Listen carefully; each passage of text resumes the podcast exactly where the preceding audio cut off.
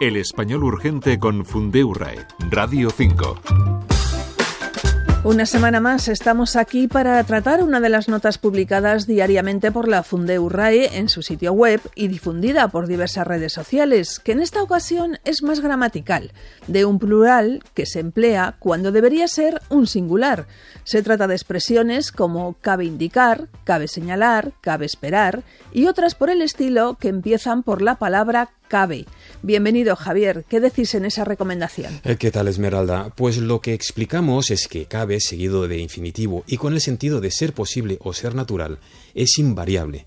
Siempre va en singular. No es correcto caben esperar buenas noticias, sino cabe esperar. ¿Cuál es la razón por la que no se puede emplear el plural? Porque se trata del verbo caber que tiene como sujeto el infinitivo que le sigue y que en el ejemplo que acabo de dar es esperar. Se puede comprobar fácilmente si reemplazamos caber por alguno de los significados que acabo de dar. Es posible o natural esperar buenas noticias, y si cambiamos el orden se ve mejor esperar buenas noticias es posible. Un argumento que he leído en algún sitio es que cabe en estos giros es una preposición y eso explica que sea invariable, pero por lo que acabas de contar no parece correcto. Eh, no es correcto en absoluto y tenemos de nuevo una comprobación muy simple, que es cambiar el tiempo a un pasado o un futuro. Por ejemplo, cabía esperar, cabrá esperar, e incluso podría ser en subjuntivo. No creo que quepa esperar. Esto descarta por completo cualquier conexión con la preposición. Pero si repaso la lista de preposiciones veo que aparece pronto la palabra cabe, a, ante, bajo, cabe. Si no es este caso, ¿cuándo se usa la preposición? Porque no se me ocurre ninguno. Eh, bueno, es que en realidad no se usa. De hecho, cada vez es más frecuente que ni siquiera se mencione en la lista de preposiciones.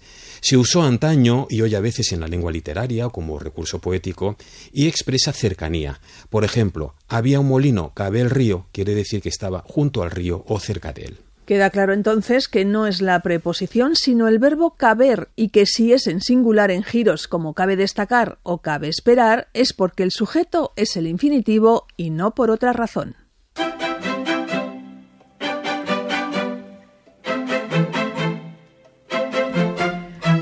Vamos en esta segunda sección con una pregunta publicada en el sitio web. Cuando hablamos de ciertos colores que son muy muy vivos, que brillan tanto que parece que ellos mismos emiten luz, ¿está bien decir que son fosforescentes o debe ser fluorescentes? En este caso está bien fosforescente, con un valor figurado tomado del sentido científico del término.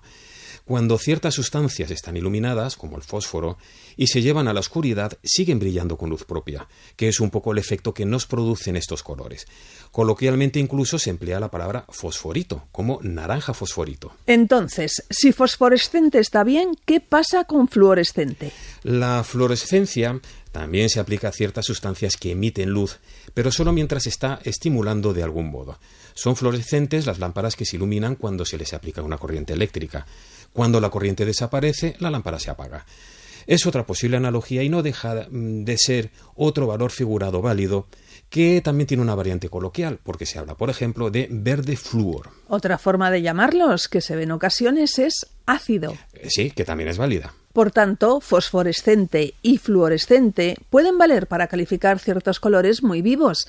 Llegamos al final de este espacio por hoy, así que como de costumbre, danos antes de terminar las vías que tenéis abiertas para que os puedan formular consultas. El correo electrónico consultas@fundio.es, así como las redes sociales X Twitter y Facebook. Hasta aquí el español urgente, el espacio de Radio 5 preparado por la Fundeurrai y la agencia EFE, en el que comentamos una selección de las últimas consultas y recomendaciones publicadas por la Fundación. Javier Bezos y Esmeralda Antona, nos despedimos hasta la próxima.